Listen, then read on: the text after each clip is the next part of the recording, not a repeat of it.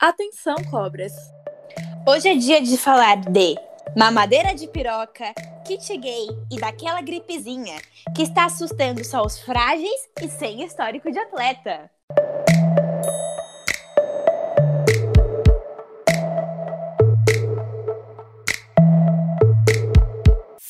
Bom, gente, eu sou a Larissa, ou Binha, como vocês quiserem. E eu tô aqui com a Ana e com a Marininha pra gente falar sobre um assunto muito importante hoje, que é as fake news, né? Bom, e por que, que a gente resolveu tocar nesse assunto, né? Ele ganhou grande evidência agora com essa pandemia do coronavírus. Começou mais ou menos no final do ano passado, lá em Wuhan, na China, né? E chegou aqui no Brasil mais ou menos no final de fevereiro. E hoje, no dia que a gente está gravando isso, dia 5 do 7, o Brasil já ocupa a segunda posição de país com maior número de contaminados pelo vírus no mundo.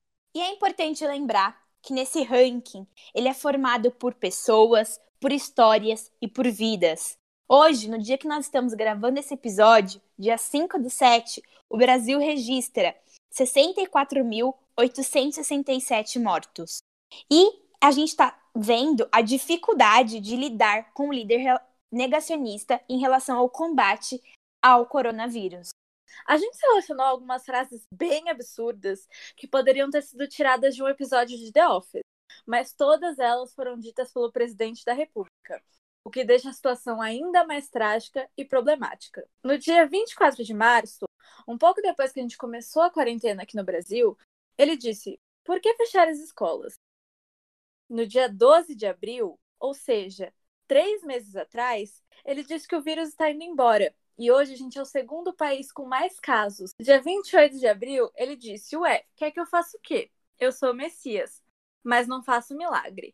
Os dados que a gente pegou da agência aos fatos dizem que a cada 10 declarações sobre o novo coronavírus, sete são falsas torcidas e elas foram ditas pelo presidente da República. Ou seja, aquele que deveria zelar pelo nosso bem, né? E é nesse clima de mais 63 mil mortes que são tratadas como uma mera histeria que, para completar, o Brasil já, já contabiliza mais de 50 dias sem o ministro da Saúde. E o que, que isso significa? Que queremos discutir como um controle omisso e falho das fake news contribuiu para que o Brasil se tornasse um dos maiores epicentros do novo coronavírus, somando com os Estados Unidos grande parte do caso em todo o mundo. Curioso, não? Trump e Bolsonaro liderando esse ranking assustador de mortes. E aí, a gente tem que pensar que a gente está imerso nesse paradigma de pós-verdade. Mas o que é pós-verdade, né? Eu vou ler o conceito aqui para vocês. Pós-verdade é um neologismo que descreve a situação na qual, na hora de criar e modelar a opinião pública, os fatos objetivos têm menos influência que os apelos às emoções e às crenças pessoais. Ou seja, normalmente na política, as pessoas buscam evidências para testar o que elas pensam sem base científica são argumentos para testar que o que elas pensam está correto. E muitas vezes não está, né? E aí, mesmo que esse paradigma de pós-verdade, ele é muito influenciado pela internet, pela grande gama de informações que a gente tem todos os dias, com, to com todas as possibilidades e aparelhos que a gente tem. E por mais que ela seja um jeito de conectar todas as tribos e várias pessoas do mundo todo, ela também é muito nociva, porque essa grande gama de informações faz com que as pessoas leiam muitas coisas, mas chequem poucas coisas. E isso é um prato cheio para as fake news. E é exatamente sobre isso que a Binha falou, sobre esses, essas tribos tão diferentes que encontraram vários grupos para se comunicar, se conectar na internet, que eu lembrei do texto Formato Global, da, da Folha de São Paulo, publicado em 8 de outubro de 2017, que foi utilizado no vestibular da PUC São Paulo de 2017. E eu vou ler um trechinho para vocês. Eles estão convictos de que a Terra é plana, de que a gravidade não existe e de que está em curso um complô de cientistas e agências governamentais para nos convencer do contrário. Esta constitui mais de uma das tribos exóticas que passaram a existir ou ganharam visibilidade com a internet. De tão absurda e facilmente desmontável, a tese nem merecia comentário. Se esse tipo de coletividade virtual não fosse sintoma de um fenômeno mais geral que envolve o relacionamento de grupos no mundo digital. E esse texto conclui assim: o terraplanista, de todo modo, é um preço razoável a pagar pela expansão das possibilidades de nos expressarmos sem amarras. Pois é, pessoal, e como é, foi retratado nesse texto que a Ana acabou de ler, né, a gente vê que a maioria das fake news são notícias completamente absurdas. E a gente fica se perguntando, né, como que elas ganham tanta credibilidade com tanta facilidade? Eu dei uma pesquisada e a resposta, mais ou menos base de tudo, é que a galera que faz essas fake news, eles são bons em mascarar essas informações. Eles criam sites, páginas com modelos de texto de grandes e confiáveis meios de comunicação com tanta precisão que faz com que até pessoas, geralmente são leitores atentos, fiquem na dúvida se aquilo é verdade ou não. Isso me lembra, Marininha, como muitas pessoas tratam a internet como uma terra totalmente sem regras, sem lei, no qual a anonimidade impede qualquer responsabilização. Então todo mundo acha que pode fazer o que quer, na hora que quer, criar o que quer, falar o que quer. De fato, a responsabilização na internet é dificultada por vários fatores. Seja o uso de informações falsas ou incompletas, a possibilidade de criar avatares, que são esses personagens que nada têm a ver conosco, ou também essa possibilidade que a gente tem muitas vezes de depender de servidores e empresas internacionais. Mas é preciso dizer sim que há vários crimes que já têm as suas hipóteses previstas como sendo gerados, condutas geradas no meio virtual. E muitas vezes essas penas para esses crimes que são feitos no ambiente virtual são até piores do, do que normalmente. Então, às vezes a gente tem essa ideia de que nada é punido na internet, o que é uma mentira. Realmente, a gente precisa lembrar que até para a segurança jurídica, o direito, ele trabalha numa sintonia muito diferente da internet. Ele tem burocracias, eles têm regras que levam mais tempo para que alguma lei seja criada, editada e até entre em vigor. E que é totalmente o ritmo oposto da internet, né? Ágil e toda hora a gente está vendo uma coisa nova. Então, realmente tem essa deficiência do, do direito prever tudo o que acontece no mundo. Então, realmente, há algumas condutas que ocorrem na internet que não são previstas em lei e não há como haver essa responsabilização. Sobre tudo isso, eu, é, eu achei muito importante trazer a lei chamada o Marco Civil da Internet, que é a Lei 12.965 de 2014, que é um grande guarda-chuva que fala sobre a relação e o uso da, da internet. Sobre esse tema, essa lei é uma grande declaração de princípios, de garantias, de como a, a internet tem que ser imparcial, tem que ajudar no desenvolvimento e na exploração de conhecimento, sempre também possibilitando a liberdade de expressão. O que a gente observa é que a gente até sabe o que é certo ou não. Às vezes a gente tem até algumas previsões do que é crime e muitas vezes eles são investigados e punidos. Mas nem tudo o que acontece ainda está previsto em lei. Bom, igual a Ana falou, né, a gente sabe que quando se trata de grandes empresas, elas têm parâmetros a seguir, leis, regras, muitas vezes até métodos de inibir que essas divulgações de fake news sejam dadas por elas, né, ou por gente vinculadas a elas. Mas e quando se trata das conversas pessoais, né? Como é que a gente vai proceder? Como é que o Estado vai inibir que a sua avó compartilhe gargarejo com vinagre vai matar o coronavírus?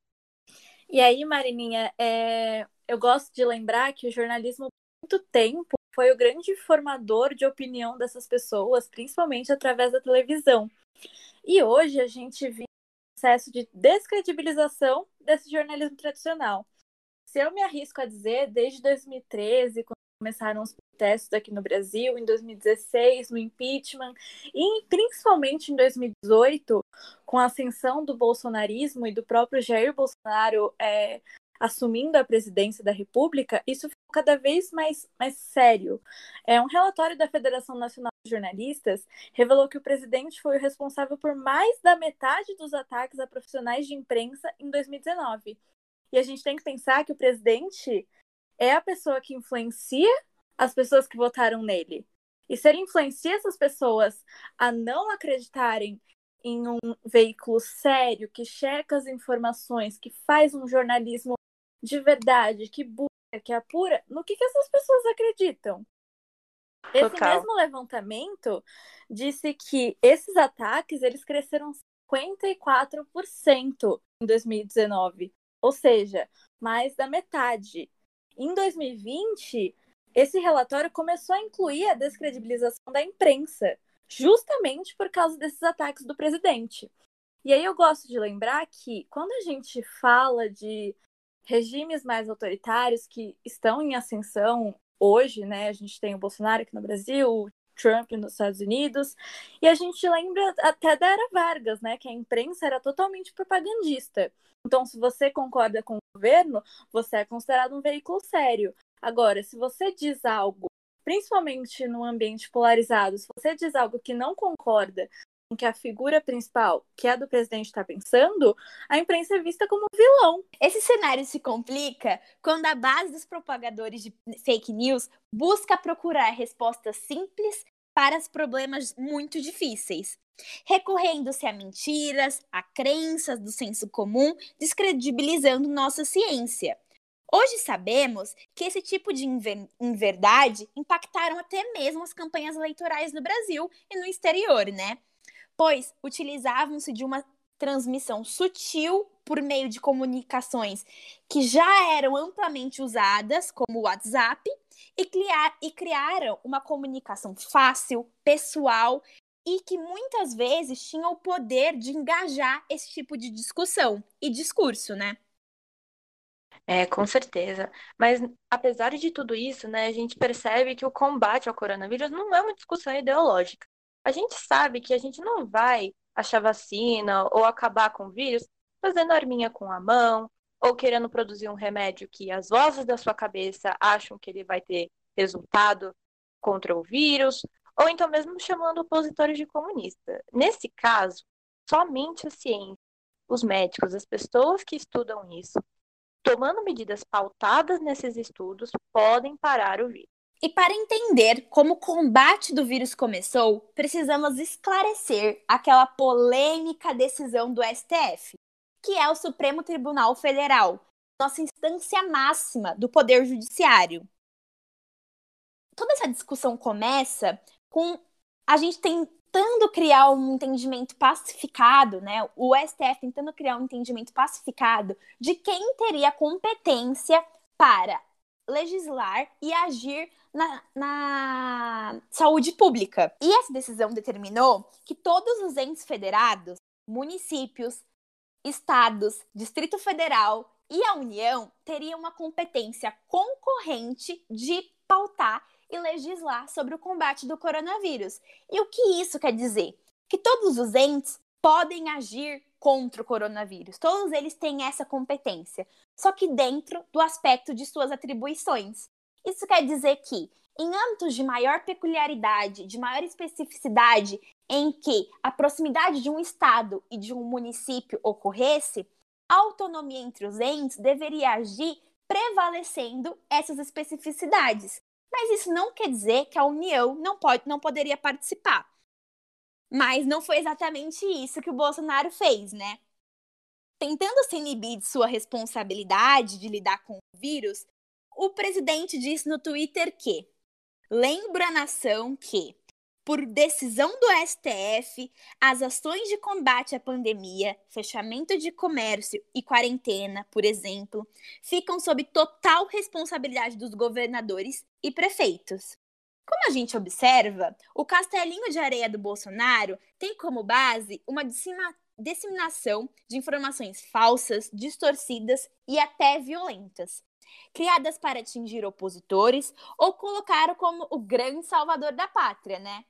Ele quer trabalhar, gente. É a galera que não deixa, é o STF que não deixou.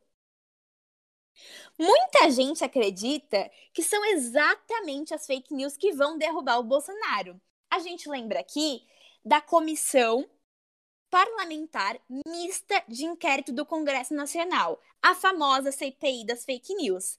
Que tem a finalidade de investigar os ataques cibernéticos que atentam contra a democracia e o debate político, a utilização de perfis fa falsos para influenciar os resultados das eleições de 2018, a prática de cyberbullying contra pessoas vulneráveis nas redes de computadores e também contra agentes públicos. E com todo o gabinete do ódio sendo investigado, inclusive a gente tendo até algumas evidências de que a família Bolsonaro atua com a utilização de robôs na internet para propagar essas fake news e para ainda se instalar no poder, a gente pode dizer sim que a grande é, é, há uma grande possibilidade do clã, desse clã, né, sofrer punições penais e ad administrativas. Mas a pergunta que fica é por que, apesar de frente com a morte, tantos hospitais lotados, ainda tem quem defenda o Bolsonaro? Por que essa base de apoio de 30%, como vem mostrado as pesquisas do IBGE, não se abala? Quando as fake news, quando essas mensagens rápidas que a gente recebe por WhatsApp, Facebook, Instagram se tornaram mais importantes que a própria vida, por que, que as pessoas não estão sendo sensibilizadas pelas quantidades de mortes que se acumulam a cada dia? Bom, então, isso que a Ana falou agora me lembrou um estudo que eu vi na revista Nature, que vão por mim. É uma fonte de informação extremamente confiável, eu vou explicar um pouco melhor depois. Mas eles publicaram um estudo em que a galera fez um jogo de computador e para um grupo de pessoas que iam jogar esse jogo, eles falaram: ah, se você chegar até o nível 5 com tantas estrelinhas, você desbloqueia itens pagos. É, sabe, assim, informações fake sobre o jogo mesmo. E para o outro grupo não falaram nada, deixaram as pessoas jogando. E eles identificaram que o grupo que recebeu as fake news sobre o jogo desenvolveu uma resistência a aceitar que aquilo não iria acontecer lá na frente, ou quando as pessoas do outro grupo falaram, não, isso não é verdade, isso não tem como acontecer, eles, eles desenvolveram uma resistência em receber a, a informação verdadeira. Então, isso é um caso curioso que talvez se aplique, né, no porquê que essas pessoas continuam apoiando ou divulgando as fake news tão absurdas sem nenhum tipo de base. Né? Nossa, pois é, muito louco esse estudo. E eu queria começar falando um pouquinho, a gente falou muito de fake news, né, fake news para lá, fake news para cá, mas, né, o que, que são as fake news, né? Muita gente acha que são notícias falsas, mas não é bem assim. Bom, as fake news surgem principalmente em ambientes muito polarizados, sejam ideologicamente, sejam politicamente. E a tecnologia, ele é um grande aliado, porque ela auxilia na disseminação de informações, tanto falsas como omissas, de forma rápida e eficiente. E atinge não só as pessoas próximas. Então, eu compartilho para o meu grupo de amigos, que vai compartilhar para o outro grupo de amigo deles, e aí isso vai se disseminando de uma forma muito rápida. Essas fake news normalmente estão muito ligadas com o próprio conceito de sensacionalismo. Ou seja, uma notícia que vai mexer com as suas emoções, mexer com o que você acredita. E essas notícias fake, né, que a gente fala fake, falsa, não necessariamente elas são falsas. Porque nesse conceito todo de pós-verdade, que a gente já explicou no episódio, ele tende a transformar a notícia de uma forma que ela caiba no interesse de quem está lendo, do leitor, do ouvinte, do telespectador. Então é meio que se a gente moldasse a verdade, omitisse alguns fatos para que ela virasse agradável público que a gente quer atingir. Já as notícias são realmente falsas, elas são fáceis de ser, de ser desmentidas. Já as fake news, elas mexem com temas políticos, temas ideológicos se, propagam, se propagam de forma muito rápida nas redes sociais, geram essas ações que são públicas.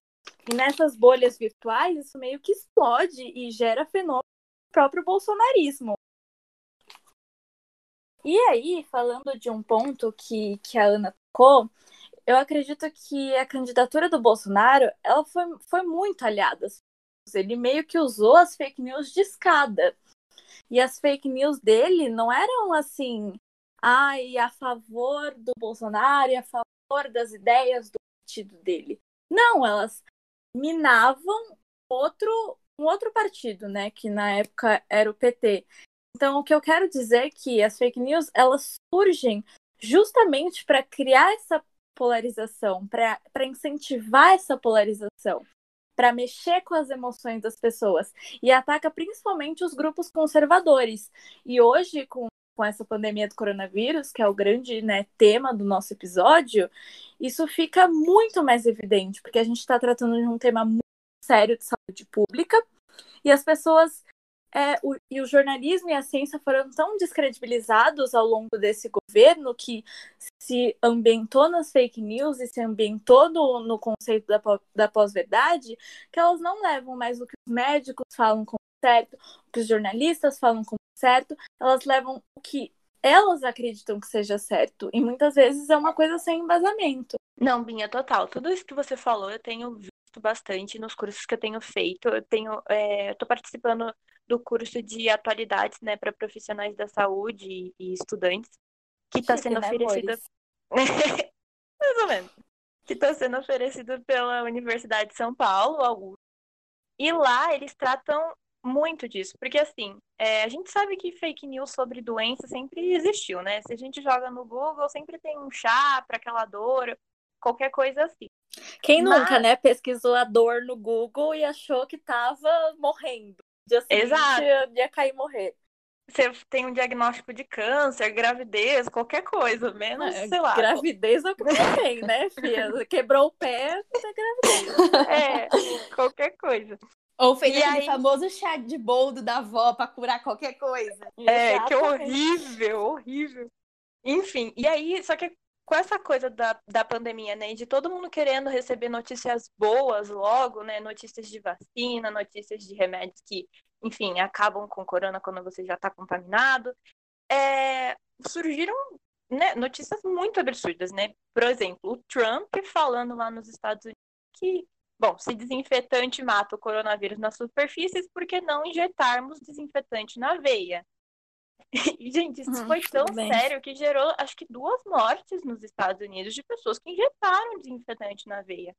Então, a, a galera da, da saúde está muito preocupada. E aí, nesse curso, a coisa ficou tão absurda que eles tiveram que fazer um módulo só para explicar, gente, o que é verdade, o que é mentira do que está saindo por aí do corona, né?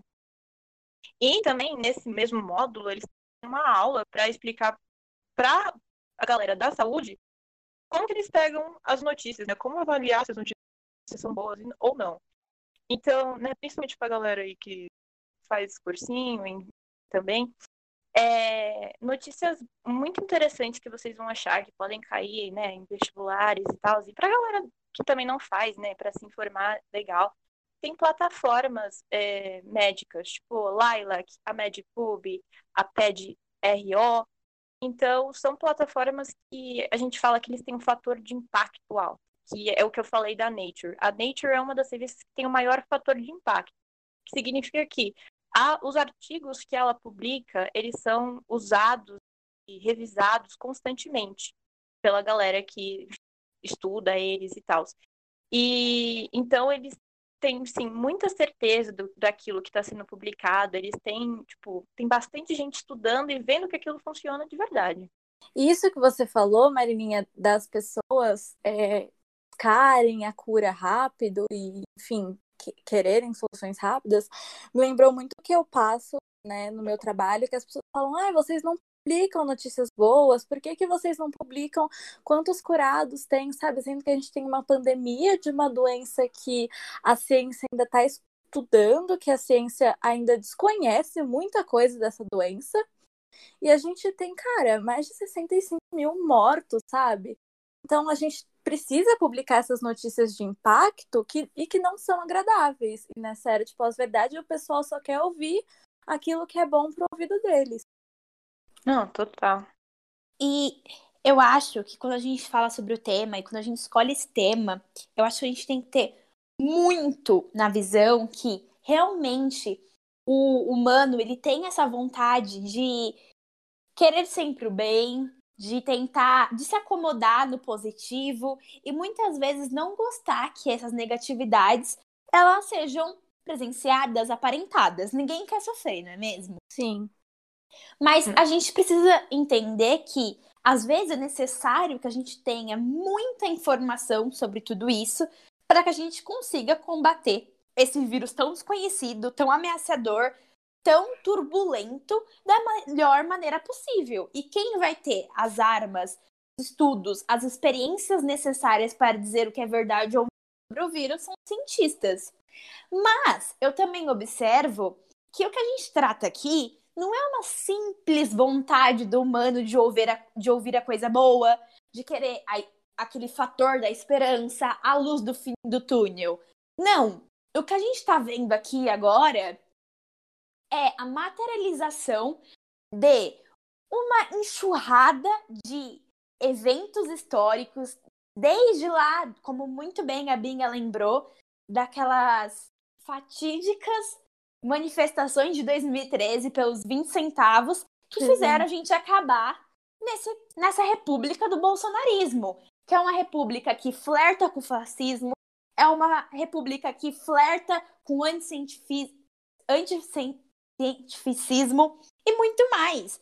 Então, assim, a verdade é que a gente não tá só falando de fake news no coronavírus. A gente está falando de como uma estrutura do poder, que é o governo Bolsonaro, ou mais, como é o bolsonarismo, se criou, se sustentou a partir de fake news.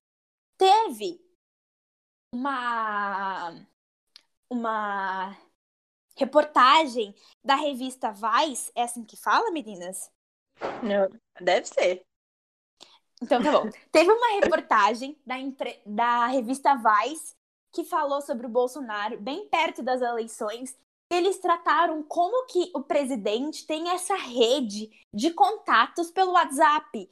É uma coisa assim assustadora. O presidente tem meio que contato com esses grandes disseminadores, com seus grandes fã-clubes pelo WhatsApp.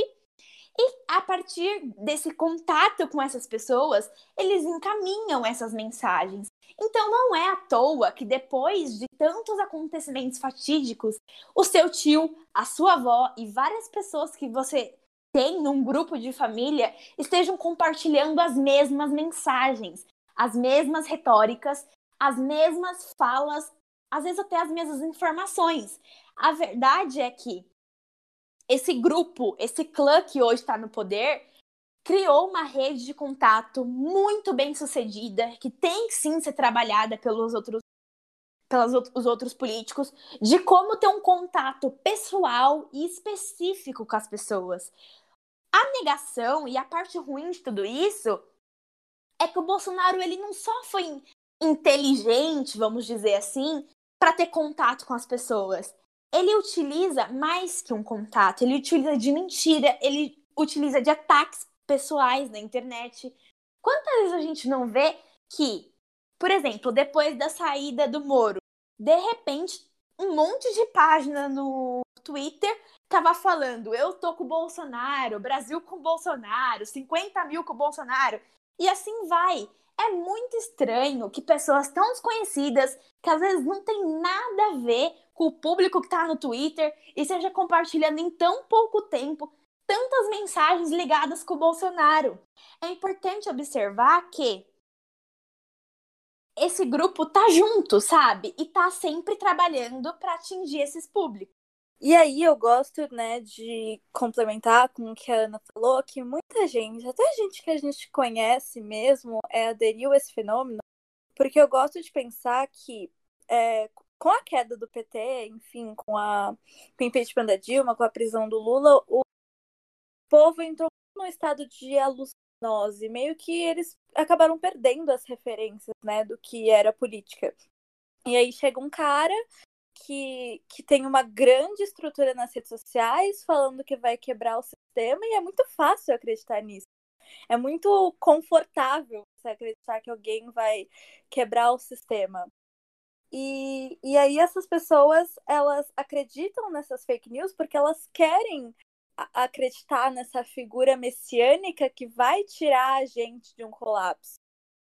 E aí meio que elas fecham os olhos para informações objetivas, para informações que, que são dadas com credibilidade. E aí eu gosto de lembrar também que a gente fala muito de ah, informação, a gente tem muita informação, as pessoas são informadas. Ok, a gente tem muita informação. Mas é, essa informação muitas vezes não é checada, não chega de fontes fiáveis, porque hoje qualquer pessoa pode escrever tudo que ela quiser na internet. E principalmente agora com o vírus, essa situação meio que se ficou cada vez mais absurda. Então a gente tem que separar do que é uma informação confiável, do que é feito com jornalismo sério, do que é uma informação. E eu vejo que as pessoas hoje elas têm muita, muita dificuldade de diferenciar esse conceito de informação e de jornalismo. E aí elas acabam caindo nas famosas fake news muito facilmente. Não, Binha, 100%, sério. É, faz muito sentido e, assim, nesse contexto da pandemia, piorou ainda, né? A gente ter confiar em alguma notícia. Porque até com essa coisa, né, da gente querer dar sempre notícias boas e rápido, até sites importantes acabaram errando, como foi o caso da Lancet, que é uma revista, também tem um fator de impacto gigantesco. Só que eles acabaram publicando um artigo que não tinha sido bem estudado. E aí acabou que semanas depois, que foi até o artigo da cloroquina, né, que deu maior BO, porque o artigo falava que a cloroquina não funcionava, né, e aqui no Brasil, enfim, estava tendo grande campanha falando que ela funcionaria. E que na época o artigo teve um grande peso por ter sido postado na revista que foi. E depois viram que não, que tinha vários erros, justamente porque eles não verificaram direito, olharam o artigo, falaram, ok, vamos postar e acabou dando o BO que deu, né? Mas assim, depois, em relação à cloroquina, gente, depois outros estudos já comprovaram que ela tem ou nenhum ou pouquíssimo efeito na hora de reduzir a mortalidade de alguns pacientes. Então, realmente, o estudo, aquele estudo estava errado, mas cloroquina com Covid não funciona. É, inclusive a OMS esses dias suspendeu os estudos com a hidroxicloroquina, né? É, não, a galera tá acreditando em tudo. Tipo, no Oriente Médio, eles viram que, enfim, os animais tipo camelos, dromedários e tal, eles têm imunidade ao coronavírus. Aí a galera pegou essa informação, distorceu e agora eles, a OMS teve que emitir uma nota falando que, gente, tomar urina ou sangue de camelo não vai proteger vocês contra o corona. A OMS chegou a esse ponto. Falou, esse é o ponto que chegamos. Gente, é umas coisas absurdas, sabe? É, eu não sei de onde que a galera tira isso, de verdade. Então, eu acho que a gente chega num, em duas análises de todo esse problema. Um, no Brasil, a gente tem essa grande força que é o bolsonarismo e da rede de contato que eles estabeleceram seja através do Facebook, seja através do WhatsApp, e como a gente está tendo a dificuldade de inibir essas conversas privadas, porque as pessoas se tornaram próprio meio de publicação das mensagens bolsonaristas. E da outro, outra análise que a gente pode fazer é que a gente está todo mundo imerso nessa vontade de, tal como a gente tem a internet rápida, ágil, de querer respostas muito simples para problemas muito difíceis. Então, como a Marininha muito bem trouxe, o coronavírus está sendo um grande desafio até para a ciência. Cada dia a gente tem a análise de um elemento novo que se relaciona com a doença, seja através de um sintoma novo, de um sintoma mais preponderante, de como o vírus se, se estabelece no nosso meio, se é através do ar, se não é. Então, se esse vírus é tão curioso e misterioso até para os cientistas, que dirá para aqueles que não entendem absolutamente nada. Então, o apelo desse episódio é da gente pensar como que é, nós, pessoas que ainda estamos mais atentas, que tivemos a, a, o privilégio de sermos letrados, de estarmos em contato com é, contatos de confiança, como, qual é a nossa responsabilidade, responsabilidade de trazer um contato mais sério, uma conversa mais responsável sobre o corona? O que, que a gente pode fazer a partir daqui, sabe? É isso que eu me pego pensando. Porque o bolsonarismo, até então, a gente não tem muito como controlar. Talvez a gente tenha o embate da, da urna, as discussões na internet, a gente tenta se politizar e tudo mais. Mas sobre o corona, o que a gente pode fazer, sabe? Como é que a gente vai inibir tantas fake news sobre esse assunto tão sério e que já deixou tantas mortes? E você falou de concentração, eu acho muito importante a gente lembrar que por mais que a gente possa e até deva, né, conscientizar nossos amigos, conscientizar os nossos familiares, do quanto é importante a gente manter as medidas de prevenção do vírus, manter o isolamento, manter a quarentena, porque a gente no Brasil está num momento agora muito crítico. A gente precisa também de, de outros meios. E as redes sociais, que hoje são né, os meios que a gente mais consome informação e conversa com as pessoas, muito importante que elas também se engajem nessa ação. E acho que o Twitter o Instagram até tem esse, esse programa de conscientização que acho que te leva direto ao site do MS para você né, beber da fonte certa, né? Igual a gente gosta de falar. E aí a gente até lembra que o Facebook não tem essa política de combate, ou se tem, ela ainda é muito fraca, muito rasa, e que as empresas estão até boicotando o Facebook, porque como o coronavírus mudou a loja da humanidade, quanto até das próprias empresas e seus produtos, e como das formas que elas tratam os próprios clientes, é importante também que elas se engajem nessa luta de conscientização, tanto das fake news quanto de prevenção do corona. Mas sabe, Binha, o que eu penso em tudo isso? Falando de uma coisa mais política mesmo, dos agentes que formam a política brasileira. Eu acho que a oposição, seja a esquerda, seja a direita moderada, seja todas as, essas, as novas vias que não o bolsonarismo, essas pessoas têm que aprender com o fenômeno do bolsonarismo como que esses outras, essas outras vertentes políticas devem se firmar e usar a internet a seu favor. Porque isso realmente foi um sucesso do bolsonarismo. Ninguém Com pode certeza. negar isso. Ninguém pode negar que o cara formou é, um verdadeiro gado por todo o Brasil, que é alimentado por mensagens rápidas. Como que os, os outros meios podem invadir esse campo, podem usar as redes sociais a seu favor. Eu observo muito Marcelo Freixo do PSOL fazendo lives na internet. Então, como que essa, essas outras vertentes políticas elas têm que também utilizar esses Sim. meios, elas têm que informar talvez as pessoas e trazerem esses outros é, essas outras visões mais moderadas para o debate, porque o que a gente tem é a pessoa que está ligada à imprensa padrão e a pessoa ligada ao bolsonarismo. E aí esse embate louco.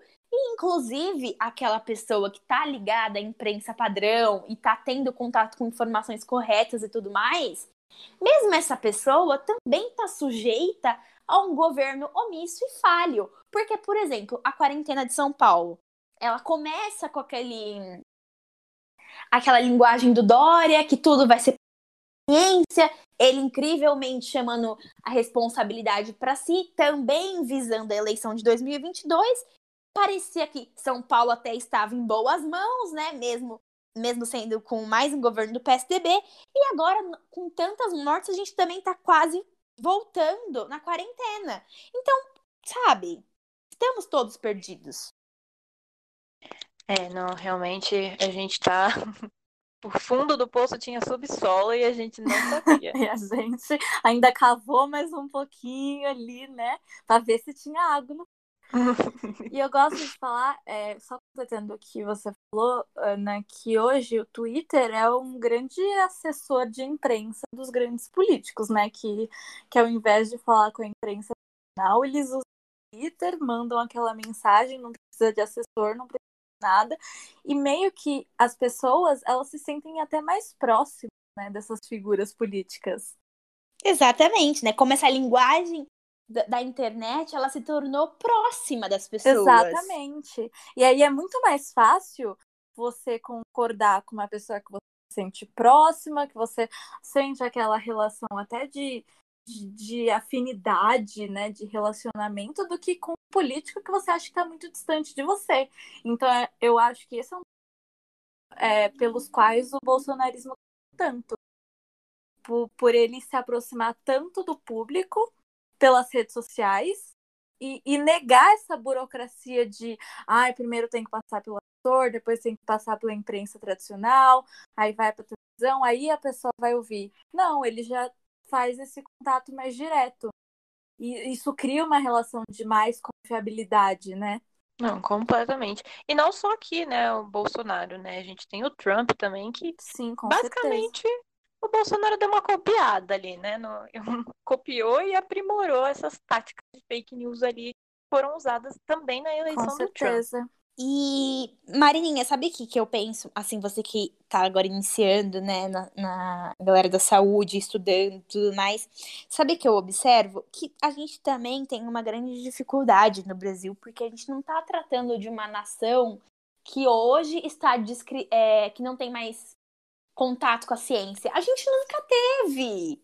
A gente É. nunca teve bo- bons amparos aos cientistas, a gente nunca teve é, universidades com tantos amparatos. A gente, na verdade, sempre esqueceu da ciência. E, mais uma vez, a gente está sujeito a uma ordem mundial e de quando algum cientista internacional vai achar uma vacina, um remédio, e a gente vai estar aqui esperando, sabe? Sim, total. É. Antigamente já era ruim, ruim e hoje, com o governo atual, né? Que eu posso falar porque eu entrei no governo atual, a gente vê que tem uma desmontagem mesmo da universidade pública. Tipo, a situação que já era ruim só piora. E assim, querendo ou não, a galera das universidades lutam contra a maré e desenvolvem um monte de projeto que está sendo, inclusive, vou fazer um jabazinho da minha universidade. a Unifesp esse ano é, acabou de lançar uma possível cura para o HIV, que foi desenvolvida na universidade, né? Isso é uma tantas outras Hum. conquistas. Um grande marco, feitos- né? É, então, e tudo pelas universidades públicas. Sim, Pra quem disse que só tinha baderna na universidade pública. Bom, gente, o que a gente percebe desse tema é que é um tema que trata muito sobre o poder também.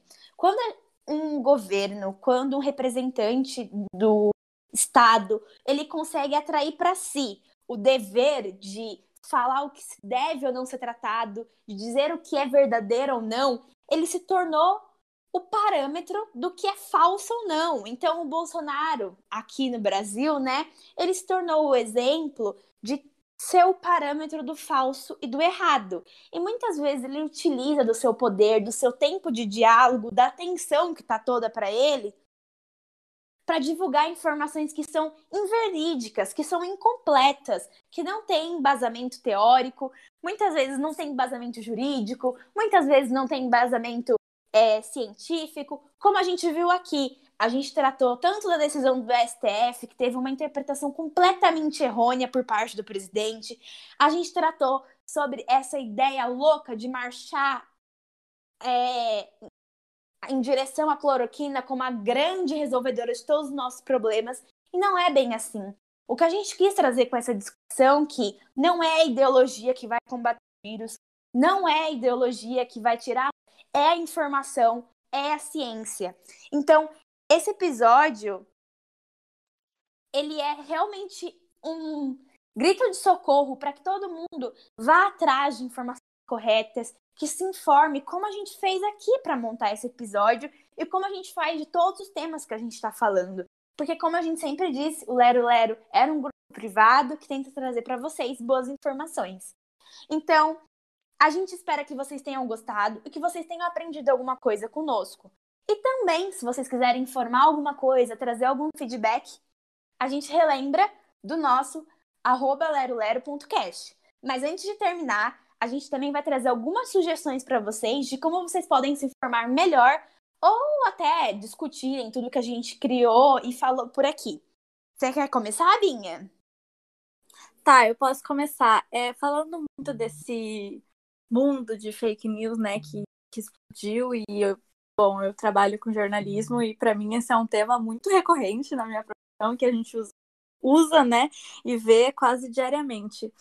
E aí eu gostaria de lembrar da entrevista do Bonner no Conversa com Bial, que me tocou muito, porque o Bonner hoje acho que é uma das maiores figuras do jornalismo do nosso período, né? Todo mundo conhece ele. E ele falou que por muito tempo ele deixou de sair nas ruas por causa da agressividade que as pessoas tratavam ele. Ele deixou até de, tipo, pegar voos para não ter que lidar com comentários negativos. E ele fala que as pessoas que hoje atacam ele eram as pessoas que estavam é, aplaudindo ele três anos atrás e vice-versa. Então, para a gente ver como, como uma ideologia ela molda a cabeça das pessoas e ela se torna muito nociva, até da forma que a gente trata outras pessoas e da forma que a gente enxerga uma profissão e respeita uma profissão, né?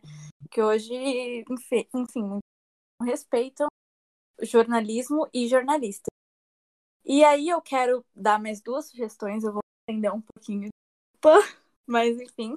A outra é o livro Matem o Presidente do Sanborn, que é uma ficção, mas fala da ascensão de um presidente super demagogo, super machista, super cheio de preconceitos neste mundo de pós-verdade que se utiliza muito das fake news. Ele foi escrito um pouquinho antes da eleição do Trump, mas esse livro é quase como se fosse uma visão do que a gente viveria com a ascensão desses regimes mais totalitários e dessa facilidade que a internet dá de é, divulgar essas fake. E a outra, outra indicação é mais uma indicação da vida mesmo, que é a agência Lupa, que foi criada em 2015 e é, foi a primeira, primeira agência de fact-checking aqui no Brasil.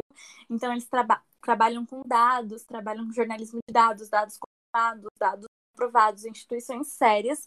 Então, é muito legal acompanhar o trabalho deles. Bonitinhos.